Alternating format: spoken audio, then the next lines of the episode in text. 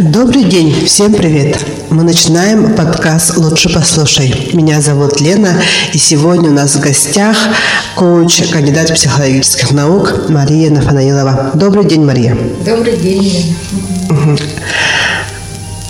Мы сегодня записываем подкаст для родителей а, про любовь к детям. Как их воспитывать, а, как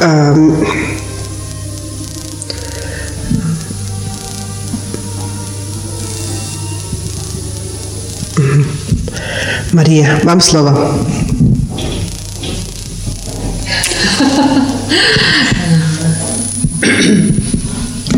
Как воспитывать детей, да? Вообще, воспитание... Я сама мама четверых, да, и по своему опыту знаю, и как специалист знаю, что воспитывать – это такой сложный процесс воспитания. Вроде бы, с одной стороны, функция родителя – это контролировать, требовать, да, чему-то учить, а с другой стороны, оказывать поддержку, любить ребенка, да, каким бы он ни был. И вот балансировать да, между этими двумя как бы, требованиями к родителю бывает сложно.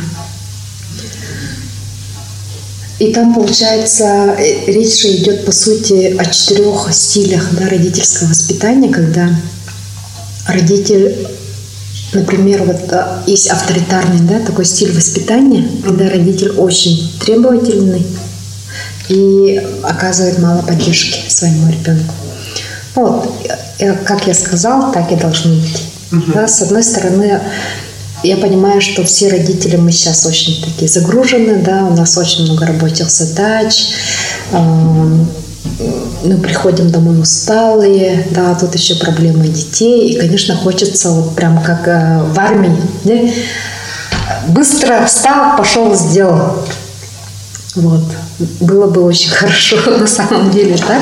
Но, к сожалению, дети все очень разные, да, и дети тоже проходят некие кризисы, да, возрастные кризисы свои. И вот, например, когда ребенок там, подросток, это естественно, что он начинает сопротивляться нам, да, и мы встречаем бурю такого неповиновения, да, и родитель теряется. Родитель теряется. Есть родители, которые пытаются задавить ребенка, а есть родители, которые э, ну вот, э, сдаются. Да, и тогда главным становится подросток. Что тоже не очень правильно. Вот. Это вот получается авторитарный, да, такой родитель. Э, естественно, минусы этого стиля воспитания наверняка понятно каждому из нас, что из этого может произойти, да, отношения рушатся. Ну и у ребенка психика, конечно же, психика ребенка страдает. Да? А есть еще такой стиль воспитания, когда э, родители не требуют у него ничего, да, попустительски относятся к ним. И очень его любят, поддерживают. Как хочешь, сына, да? Ты главный, да? А, и здесь тоже вот это такое снисхождение такое, тоже есть свои минусы. Потому что, ну, ребенок, он есть ребенок мозг еще недостаточно созрел. Да, у него могут быть проблемы с саморегуляцией, там, самостоятельностью. Да, и по сути, когда родитель идет на поводу, он э, делает, ну, делает плохо ребенку своему. Да, ребенок не вырастает. Mm-hmm. Он не овладевает навыками, которые ему потом пригодятся в жизни. Вот. А есть еще другой стиль такой, когда родитель и не требует, да, но очень жестко относится к нему. Угу. Ага. Такой безразличный, точнее. Угу. Без, без, полное безразличие. Да, вот снисхождение, там есть родитель как бы э, э, ради того, чтобы ребенку было хорошо, да, он ничего не требует. А тут он и не требует, да, и полностью такой равнодушие ребенку. Ну, это очень такой коварный стиль, да? когда ребенок чувствует себя никому не нужным. Вот. Естественно, они потом становятся нашими клиентами, эти дети. Угу. Потому что э, ребенок, он всегда ищет любящего родителя, опеку, да, вот эту вот э, заботу, понимание, в конце концов. Вот. И есть такой четвертый стиль, идеальный стиль, к которому мы все стремимся, да, это называется авторитетный стиль. То есть э, это такой баланс между контролем ребенка, да, между требованием, между вот этой э, ребенок, который воспитывает, и в то же время он любит ребенка. Mm-hmm. Любит, поддерживает, да, вот этот безоценочно к нему относится и безусловно любит, да, и в то же время вот требует. Ну, это прям такой ага, высший пилотаж. К этому мы и стремимся, да. А откуда у нас берется эти стили, допустим? От родителей, либо от да. книжек, от где мы это берем? В основном, конечно же, мы берем от наших родителей. Да, вот какие мы становимся, там, контролирующие или, наоборот, избегающие контроля, да, это же э, из того, как к нам относились наши родители, да, вот эти родительские послания. И бывает же такое, что когда ты ребенок, ты на родителей своих сердишься и говоришь, я не буду своих детей как бы воспитывать, потом по взрослой жизни так наблюдаешь за собой, да? Точности же, как делаешь э, твоя мама или твой папа. Я себя часто ловлю на этом и смеюсь. Ага, ну потому что это прям передается, да? Ага, как на бессознательном уровне. Вот. А, и еще я сейчас замечаю такое хорошее изменение в обществе, что люди стали больше читать, наблюдается вот эта психологизация общества, да, мы уже знаем, как можно, да, как нельзя, да. Многие мои знакомые уже знают про сепарацию, да, что ребенок должен отделяться от своего родителя, что ребенок должен уметь защищать свои личные границы, да, личное пространство. И как бы вот это то, что учитывается современными родителями, это очень ну, здорово, мне кажется. Угу. Угу. К какому возрасту происходит сепарация? Сепара... Ну, в основном это, конечно же, подростковый в самом ярком виде, да, когда ребенок прям отчаянно пытается отвоевать свое личное пространство, да, а, и а так по факту у всех по-разному, у всех по-разному проходит. Но самый главный индикатор сепарации это, конечно же, когда ребенок начинает, ну, даже вот в три года, да, в четыре года он начинает уже говорить про себя, да, о том, что вот я вот так хочу, да, это уже то, что он пытается занять свое место, да, вот мой сын говорит, я сам, я сам это буду делать, я сам, мне нравятся эти рукавички, мне хочется эту шапку, мне хочется сапоги эти. Ну, э, это больше такой кризис такой, да? Да. Ну, вот этот э, трех лет это немножко другой. А вот именно психологическая сепарация, это когда мы уже э, отходим от роли ребенка, да, и уже и своих родителей по-другому, да, к ним мы относимся, видим их больше, чем просто мои мама и папа, да, видим больше э, их как 3D измерение или 5D, что они там они еще и другие личности, да, и что мы у них начинаем, ну, ничего не требовать, не ждать от них, да, вот тогда по-настоящему проходит эта сепарация, когда ты отделяешься. Что бы хотел сказать о родителях этих подростков, когда происходит бунт, отвоевание? Да? А, ну, относиться с пониманием. Да, с пониманием, потому что в подростковом возрасте там же очень много физиологических изменений, да, и ребенок сам страдает, да, очень много это, действий гормонов, да, им, по сути, вот эта усталость, да, подростка, или там какой-то весь такой вялый, да, не хочет ничего делать, это же связано не с тем, как он к вам относится, да, а с тем, что у него вот происходит такое изменение в организме. И э, ведущая деятельность подростка – это как раз э, потребность в межличностных отношениях, да, то есть ему очень важно вот этот э, заявить о себе среди сверстников, и часто этого не получается, да, именно так, как он хочет, и поэтому у него там много, много вот этих страданий юного Вертера, страдает молодой человек, да, и поэтому а, он нуждается в понимании, да, нуждается в понимании, ни в коем случае его не надо отвергать, потому что он и так, ну, и так в процессе вот этого. Угу. Ему очень важно признание. Угу. А вот наш стиль воспитания, наши дети продолжат, да, в будущем? Или можно ли это изменить? А, ну, скорее всего, бессознательно они будут копировать, да, э, это можно менять, да, и э, это можно менять. И самое главное, вот, э, ну, если ребенок счастлив, да, скорее всего, он не будет причинять да, ну, зло, там, агрессию, да, и к другим людям, и к своим детям, да, скорее всего, это будет ну, такой подходящий стиль воспитания, думаю, ребенка. Угу. Угу. Еще я думаю, что вот э, по поводу любви, да, угу. мы же про любящего родителя да. сейчас говорим, да. да, вот любящий родитель, какой он? Вот если в коучинге есть такое упражнение, посмотрите на своего ребенка глазами любви не глазами родителя, да, а глазами любви. Посмотрите, вот прям то, что он делает.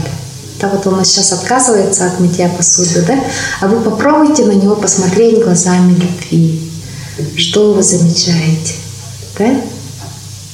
Что хочется сказать этому ребенку? Что, может быть, вы больше замечаете, кроме этого отказа? Угу. Глазами любви. И очень часто еще помогает родителям такой опыт. Вот представьте себе, что к вам пришел там хороший ваш друг, да, или подруга. Угу. Угу. И он вот ведет себя не так, как вам хотелось бы. Да? Что-то он там отказывается или плачет, или там еще что-то делает. И вот э, какие слова вы бы ему нашли? Да? И я слышу, э, эти взрослые всегда ну, поддерживают своих друзей. Ага. А вот по отношению к своему ребенку или по отношению к себе у них этих слов иногда не хватает. Хочется отругать, хочется пристыдить, да, хочется прям не хочется вникать в его проблемы, хочется... Э, стр... Некоторые даже боятся злости своих детей. А по сути же это, это нормальные эмоции. Да? Мы наоборот должны... Задача родителя быть контейнером для своего ребенка. Да? То есть ребенок встречается с какими-то эмоциями, которые его пугают. Да? Задача родителя объяснить, что с ним происходит, да, что это нормально, да, что вот злиться нормально, обижаться нормально, стыдиться нормально. То есть задача родителя переживать, мы пережевываем, mm-hmm. да, и отдаем ему в нормальном виде. Да, тогда ребенок научается вот как раз ну, принимать себя, любить себя. Да, из этого начинается задача родителя в этом чтобы ребенок научился любить себя и принимать себя. А для этого мы должны его любить и принимать таким, какой он есть. Очень здорово. Угу. Любить и принимать себя и ребенка своего. Да. Угу. да. Ну, бывают моменты, в которых, ну, прям, ну, да, любить и принимать никак не получается. Что делать тогда? Ребенка. Прямо так и сказать. Я вот так и сказала своему ребенку. Слушай, мне сейчас очень трудно, да, понять тебя. Помоги мне, пожалуйста.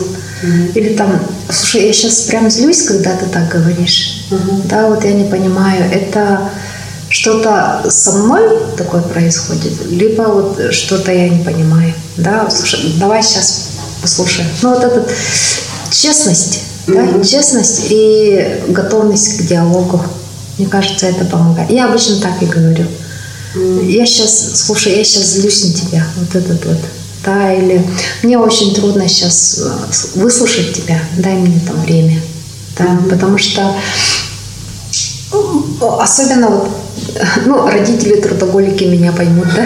Когда ты занят своим делом, да, у тебя там что-то не получается, ты приходишь домой свою вот этот э, пространство, где хочется отдохнуть, где у тебя там близкие люди, ты приходишь, а тут еще головняк такой страшный, да? И хочется прям взорваться, еще и вы тут, да? Да, поэтому надо заботиться о себе.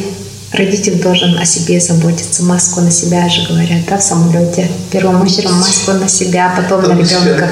Да, поэтому вот наша ответственность э, выровнять свою эмоциональную стабильность, да, взять какое-то время, э, можно пойти поделать хорошую маму, да, выпить чашку кофе, вписаться в массаж, там, я не знаю, поговорить с подружками, там еще что-то, и потом уже разговаривать да, со своим ребенком, если очень трудно с ним разговаривать. Можно к специалистам пойти, да, если совсем нет непонимания, да, и, и, и, либо ребенка там записать. Но желательно, конечно, самому, самому родителю сходить. Вот вы сказали про диалог с ребенком, да? А, Как часто или как это все происходит, диалог с ребенком? Ну, уже с взрослым, да, с подростком.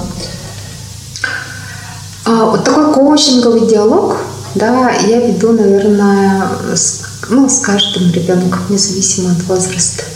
Ага. Вот э, с- у меня младший сын, Нуркун, 4 года, он очень хорошо откликается. А, диалог это значит задавать вопрос. Это когда родитель задает вопрос. Не, э, не вопрос типа куда пошел, да? Почему не сделал уроки, да? А, это другой вопрос. Это такой обвиняющий, да? А, И закрытый вопрос называется. А вопрос типа, ну а что тебе помешало, да, сегодня убраться дома? И вот тон голоса, да, вы слышите, тон голоса какой, э, такой мягкий должен быть, да, как с другом, да, такой дружеский голос. А как я могу тебе помочь? Я заметила, что ты уже второй день, да, отказываешься от э, того, чтобы там сестренку сопровождать из школы. Вот с чем это связано? Да, тебе реально не хватает времени, или ты чувствуешь себя там, не знаю, как-то обделенным, да. Мне просто сейчас очень нужна помощь, правда. Я сейчас вот реальный случай говорю, мне вот реально нужна поддержка от моих старших, чтобы дочку забирать сейчас с школы. Сейчас бабушки и дедушки не приехали, нам приходится сейчас всей семьей как-то в этом находиться.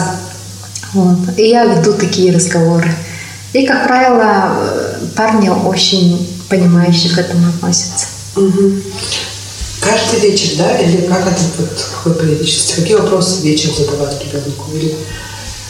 Ну вот когда он приходит со школы, нужно вот этот открытый вопрос да, задать. Че, как дела в школе? Как у тебя новости? Да, и там подросток, ну, мои подростки, по крайней мере, такие, что они э, не рассказывают прямо сейчас тут. Да, у меня так, сяк. Нет, конечно. Так не делают. Эти вопросы такие, которые... Да. Там, ну вот можно просто, что как ты, да, этот вопрос, и просто посидеть рядом. Пауза. Да, ребенок молчит, подростки чаще молчат. И э, на самом деле это молчание, оно очень смысловое.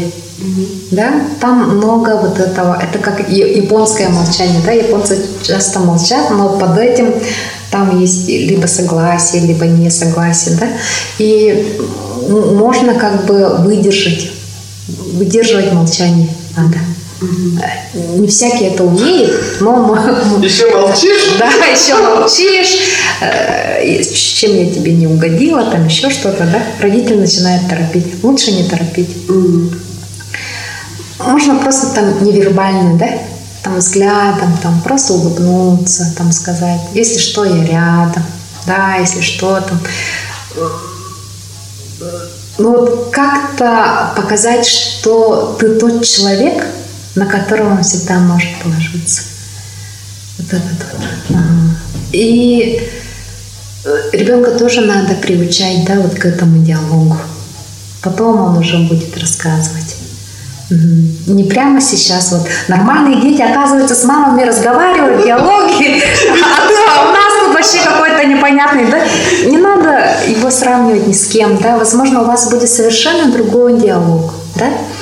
Там, не знаю, молчаливый диалог, может быть, да? Возможно, вы будете вести переписку в WhatsApp, да? Такое тоже есть. Угу. Ну, у всех по-разному. Я вот своим детям там что-то пишу, они мне вообще не отвечают в WhatsApp. Да? Но я их не догоняю, да, не стучу по голове, не ставлю красные восклицательные знаки или там вызваниваю. Я точно знаю, что они уже там сделали то, что мне надо. Mm-hmm. Угу. Вот. Здорово вести диалог с, да, со своим ребенком, открытый диалог, спросить, а, как, он, как он, да, mm-hmm. как у него дела, а, и подождать. Mm-hmm. Да.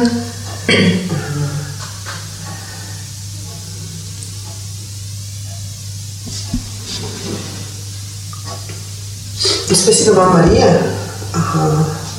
Данный подкаст мы записали при помощи Росмолодежь. И до новых встреч.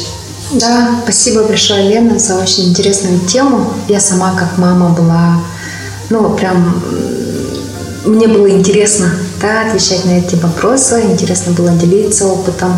И я хочу пожелать всем нашим родителям терпения, да, и любви к своим родителям. Ой, любви к своим детям. Да. Спасибо. Спасибо.